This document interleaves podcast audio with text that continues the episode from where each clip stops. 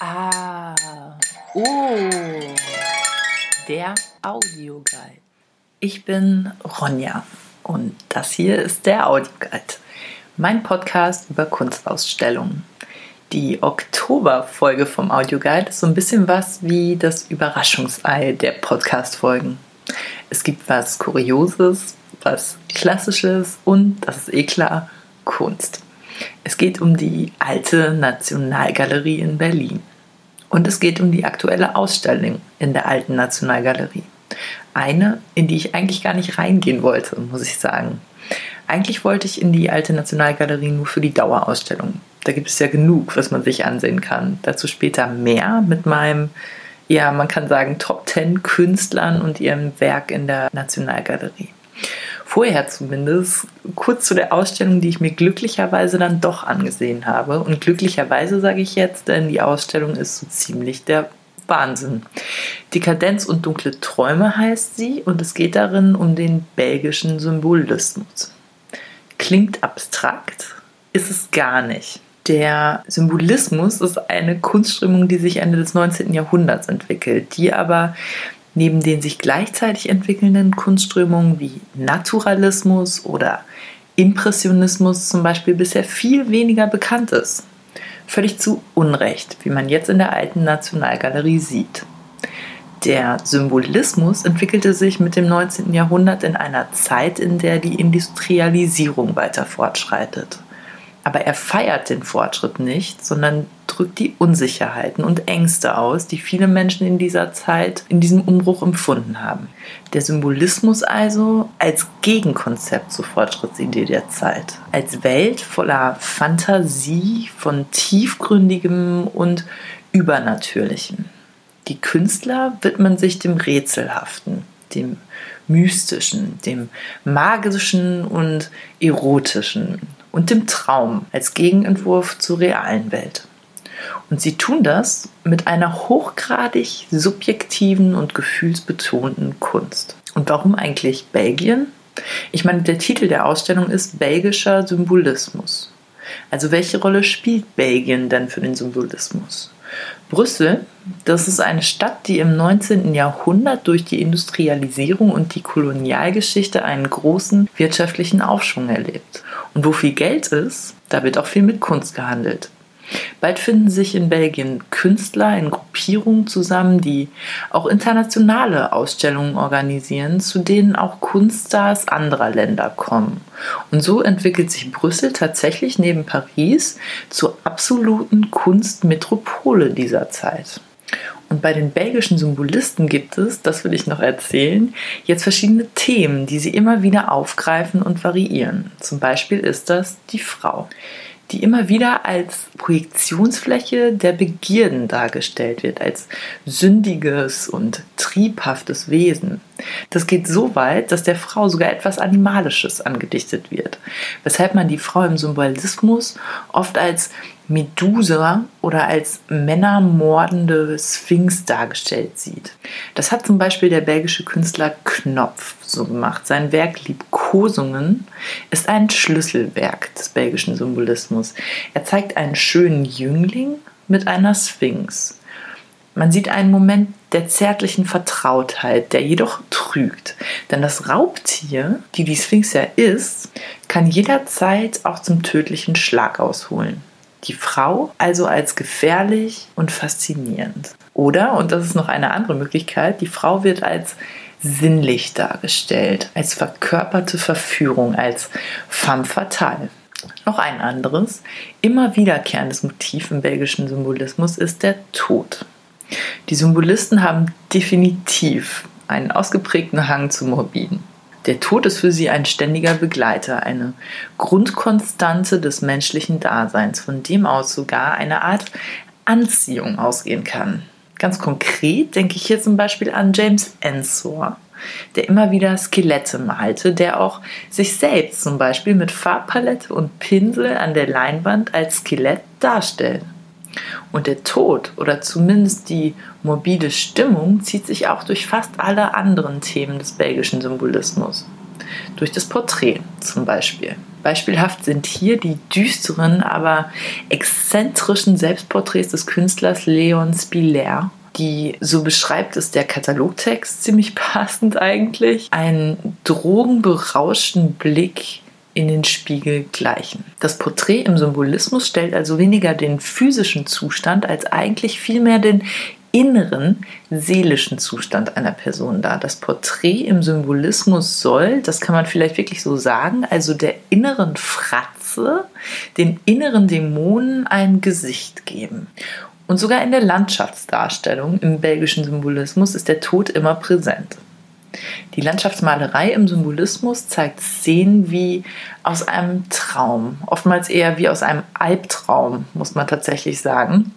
Das sind Landschaften, von denen eine melancholische Grundstimmung ausgeht, die meist menschenleer und düster ist. Das sind weniger klassische Landschaften, die man da sieht, als vielmehr Gefühlsräume. Und das gleiche gilt, wenn die Symbolisten Interieur in ihren Bildern darstellen. Da kann selbst die eigene, die vertraute Wohnung durch ein kaltes Licht oder eine besondere Perspektive plötzlich fremd und unbehaglich wirken. Und ein viertes, ganz wichtiges Thema des Symbolismus, das ich noch ansprechen will, ist weniger plump und plakativ, als es sich erstmal anhört, Pornografie. Allgemein war die Gesellschaft des 19. Jahrhunderts eine, die noch von ganz strikten sozialen Normen geprägt war. Normen, die Symbolisten mit ihrer Kunst zu entlarven, ja zu brechen suchten. Sie konfrontierten die Gesellschaft ganz direkt, ganz unverhohlen mit ihrer Lust, mit ihrer Amoral, mit ihrer Lasterhaftigkeit. Und das taten sie mit Darstellungen, die an Verruchtheit kaum zu übertreffen waren und die natürlich oftmals für unfassbare Skandale sorgten. Pornokrates war zum Beispiel so ein Werk von Felicien Robs, das ganz gut deutlich macht, was ich meine. Darauf sieht man eine bis auf Strümpfe, Schuhe und Handschuhe komplett nackte Frau, die sich mit verbundenen Augen von einem Schwein an der Leine führen lässt. Darauf sieht man auch, wie sich selbst die unschuldigen Putten vor Wollust rekeln. Eine Huldigung ist dieses Werk an die Herrschaft der unkontrollierten Triebe die Herrschaft der unkontrollierten Triebe. Wenn das mal kein schönes Schlusswort ist, denke ich gerade, zumindest vorläufig. Denn tatsächlich möchte ich noch ein ganz knappes, ganz rasantes Best-of der alten Nationalgalerie geben und über zehn Künstler sprechen, die mich bei meinem Besuch vor allem umgehauen haben oder die mir wichtig erscheinen, wenn man über die alte Nationalgalerie spricht. Die alte Nationalgalerie zum Mitreden kann man also auch sagen. Das will ich hoffentlich kurz und knackig machen mit der Regel ein Künstler, zwei Minuten und so viele interessante Infos wie möglich. Ich stoppe jeweils die Zeit und nach zwei Minuten pro Künstler ist jeweils Schluss. Fangen wir an mit, und jetzt läuft die Zeit, dem Star der alten Nationalgalerie, Caspar David Friedrich. 1774 bis 1840 hat er gelebt. Er ist der heute bekannteste Künstler der deutschen Frühromantik. Das Besondere bei ihm ist sein von Melancholie geprägtes Welt- und Selbstverständnis. Landschaften sind bei ihm nie nur Landschaften, sondern sie stehen für das Gefühl von Einsamkeit, für Tod oder je nachdem auch für Erlösungshoffnung. Von ihm hängen insgesamt 15 Werke in der Alten Nationalgalerie. Friedrich hat sogar einen eigenen Raum für seine Werke bekommen. Sein bekanntestes und das, worüber ich sprechen möchte, ist Mönch am Meer, an dem er zwei Jahre lang von 1808 bis 1810 gearbeitet hat. In einer Zeit, kurz nachdem er seine Schwester Dorothea und im Jahr darauf seinen Vater verloren hat. Beides sehr schmerzvolle Erfahrungen für Friedrich, die nicht unwichtig sind für die Interpretation des Gemäldes. Wir sehen in radikalster Einfachheit drei horizontal verlaufende Elemente. Das Land, das Meer, darüber den Himmel, die in dieser Einfachheit eine Entfremdung verdeutlichen und diese für viele geradezu direkt fühlbar machen. Nur ganz klein, kaum wahrnehmbar ist auch der Mönch zu sehen, der im Titel erwähnt ist und der in der Darstellung im Vergleich zur allmächtigen Natur geradezu verschwinden droht. Der Bildraum wirkt wie ein Abgrund. Es gibt in diesem Bild nichts, an dem man sich festhalten könnte. Nur den Schwebezustand zwischen Meer und Himmel, zwischen Nacht und Tag und so die Deutung zwischen Zweifel und Hoffnung, Tod und Leben. Das waren jetzt ziemlich genau zwei Minuten, Gott sei Dank. Kommen wir also, und damit starten wieder zwei Minuten, zum nächsten Künstler, Johann Gottfried Schadow, 1764 bis 1850. Johann Gottfried Schadow ist der bedeutendste Bildhauer des deutschen Klassizismus und der Mann, der 1793 die Quadriga auf dem Brandenburger Tor in Berlin geschaffen hat. Die hat jeder schon mal irgendwo gesehen, egal ob live oder im Fernsehen. Die Siegesgöttin Victoria als Friedensbringerin, die ein Vierergespann Pferde vor einem Kampfwagen lenkt. Heute ist von der originalen Quadriga zwar nur noch ein Pferdekopf erhalten, aber 1958 wird sie für das Brandenburger Tor rekonstruiert. Kein so leichtes Unterfangen übrigens, steht das Brandenburger Tor in dieser Zeit doch im Grenzbereich zwischen Ost und West. Jetzt ist das Brandenburger Tor leider ein bisschen zu groß für die alte Nationalgalerie, aber besonders bekannt ist hier das Doppelstandbild der Prinzessinnen Luise und Friederike von Preußen, das er 1795 bis 1797 geschaffen hat. Die sogenannte Prinzessinnengruppe. Man sieht die zwei jungen Frauen in Lebensgröße aneinandergelehnt. Der Museumskatalog nennt dieses Standbild ein Glanzlicht und Höhepunkt des europäischen Klassizismus. Warum? Weil Johann Gottfried Schadow hier etwas ganz Neues geschaffen hat. Wir sehen keine Statue eines Helden oder eines Mannes, der etwas Besonderes geschaffen oder geleistet hat. Wir sehen keine Siegerpose, sondern wir sehen zwei junge Frauen, die vergleichsweise lässig wirken, als eine Hymne an die Jugend und an die Schönheit. Der nächste Künstler ist ein echter Alleskönner. Er war Maler, Lieblingsarchitekt des Königs, Stadtplaner, Möbeldesigner, Bühnenbildner, am Theater und Innenausstatter war er auch noch. Die Rede ist von Karl Friedrich Schinkel 1781 bis 1841 in Gotische Kirche auf einem Felsen am Meer, so heißt sein Werk, sehen wir eine Gruppe vornehm gekleideter Herren, die zur nächtlichen Stunde auf einen Hafen zureiten. Doch in der Mitte des Bildes erhebt sich majestätisch über dem Felsen am Wasser eine Kathedrale im gotischen Stil. Schinkel hat im Laufe seiner Karriere eine Menge Dombilder gemalt. Die gotische Kirche auf einem Felsen am Meer malte er 1815, also zur Zeit der patriotischen Freiheitskriege. Preußen hatte sich zwischen 1813 und 1815 erhoben, um die französische Fremdherrschaft abzuschütteln.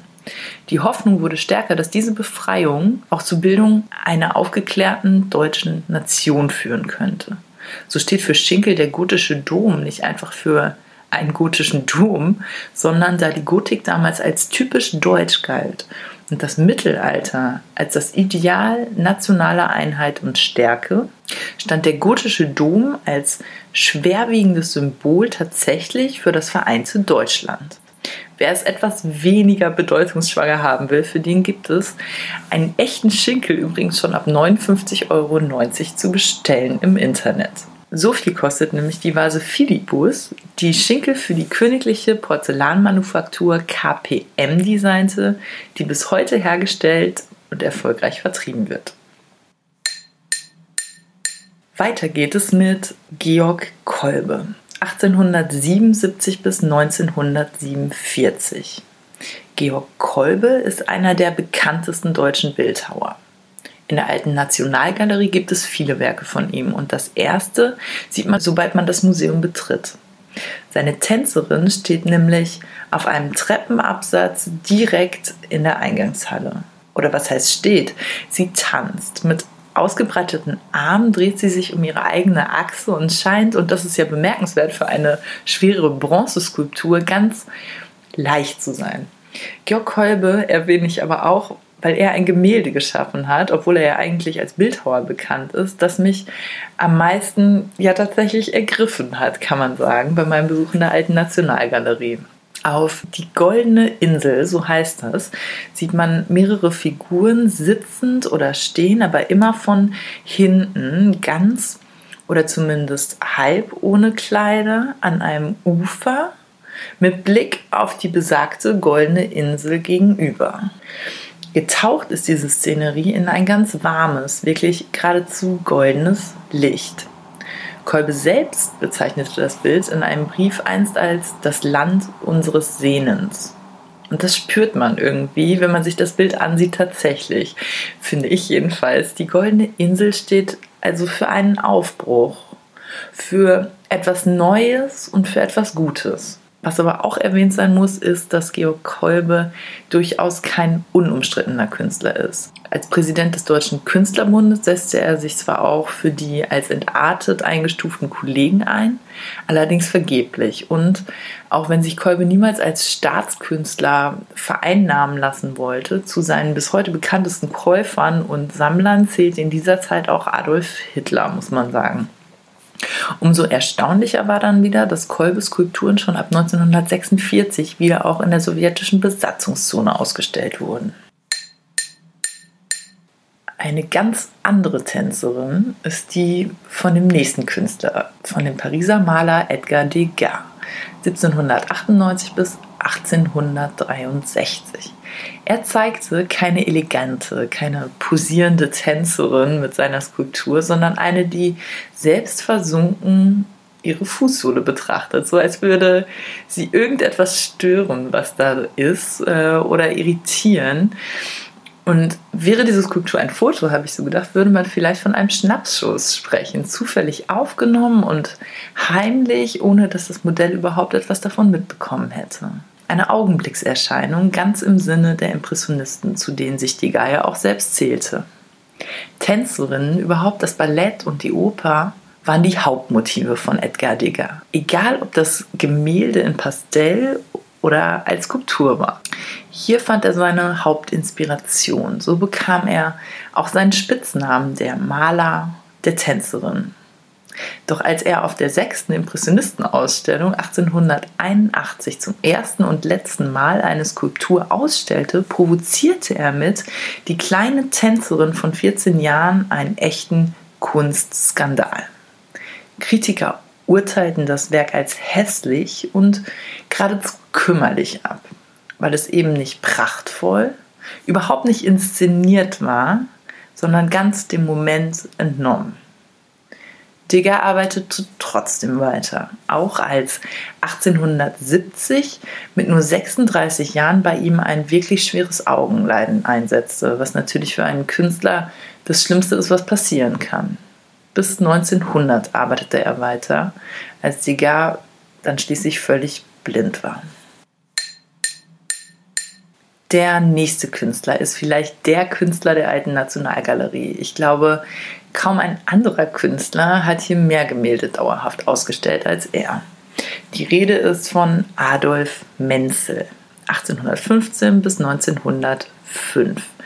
Er ist der bedeutendste deutsche Realist des 19. Jahrhunderts. Bekannt und noch zu Lebzeiten geehrt wurde er wegen seiner Geschichtsbilder, die er von König Friedrich dem Großen gemalt hat. Er hat einen ganzen Zyklus großer historischer Bilder über ihn gemalt, die ihn zeigen beim Essen, beim Flötenkonzert, dem Lieblingshobby des Monarchen oder etwas geschichtsträchtiger auch auf dem Schlachtfeld.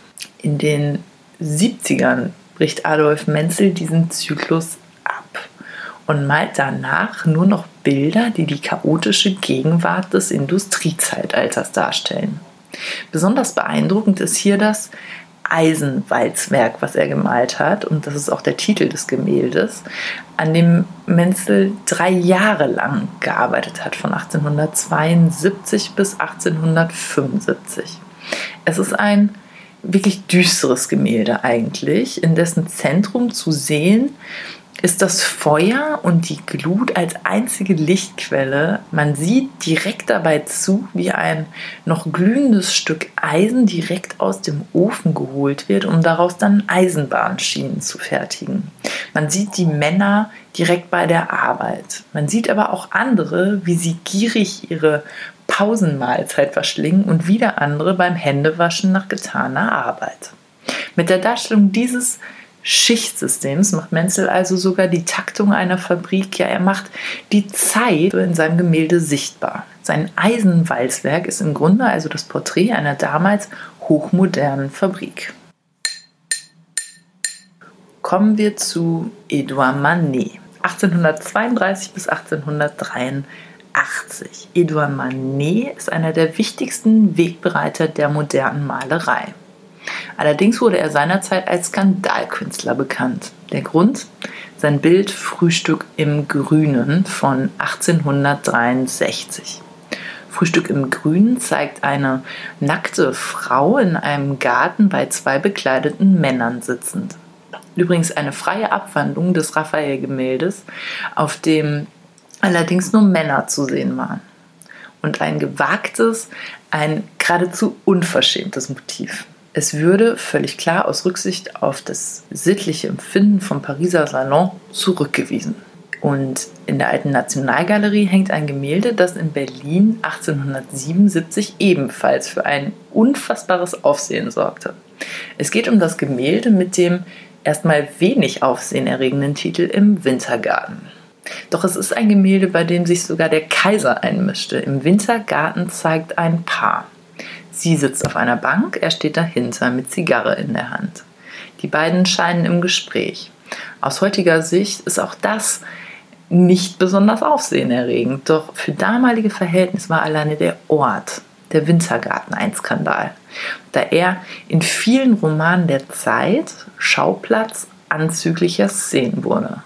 Warum? Denkt man an die vielen exotischen Pflanzen, die eine geradezu triebhafte Atmosphäre erzeugen. Damit galt das Bild als erotisch und damit unsittlich. Und der Ankauf dieses Gemäldes war der Grund, warum künftig jede Neuerwerbung für die alte Nationalgalerie von oberster Stelle, nämlich vom Kaiser, höchstpersönlich genehmigt werden musste. Weiter geht es mit dem nächsten Künstler, mit dem mindestens genauso sehr kritisierten Künstler Gustave Courbet 1819 bis 1877. Sein bekanntestes Werk ist ohne Frage sein explizitestes, L'origine du monde, also Ursprung der Welt. Darauf zu sehen, eine Vagina in Nahaufnahme. Klar, dass er damit im Jahr 1866 für einen unfassbaren Skandal sorgte. Interessant ist jedoch, dass Courbets Gemälde, so kühn das Motiv auch sein mag, durch die feine Farbgebung und Gestaltung eigentlich wirklich nichts Billiges oder Pornografisches hat. Heute hängt das Werk im Pariser Musée d'Orsay und ist eine Ikone des Realismus. In der alten Nationalgalerie hängen vier Werke von Courbet, alles Landschaftsbilder. Dass trotzdem immer die Landschaft, die Natur mit dem Menschen assoziiert wird, zieht sich eigentlich durch Courbets ganzes Werk.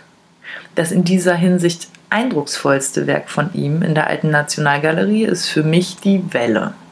1869 bis 1870. Darauf sieht man, genau das, was der Titel sagt, eine Welle mit wirklich keinerlei Orientierungsmarkt. Man sieht nur den stürmischen, wolkenvollen Himmel in der oberen Bildhälfte und durch den Horizont ganz klar abgetrennt das aufgewühlte und schaumige Wasser in der unteren Bildhälfte. Courbets Künstlerkollege Cézanne sagte über das Werk, man rieche beim Betrachten geradezu den Wasserstaub.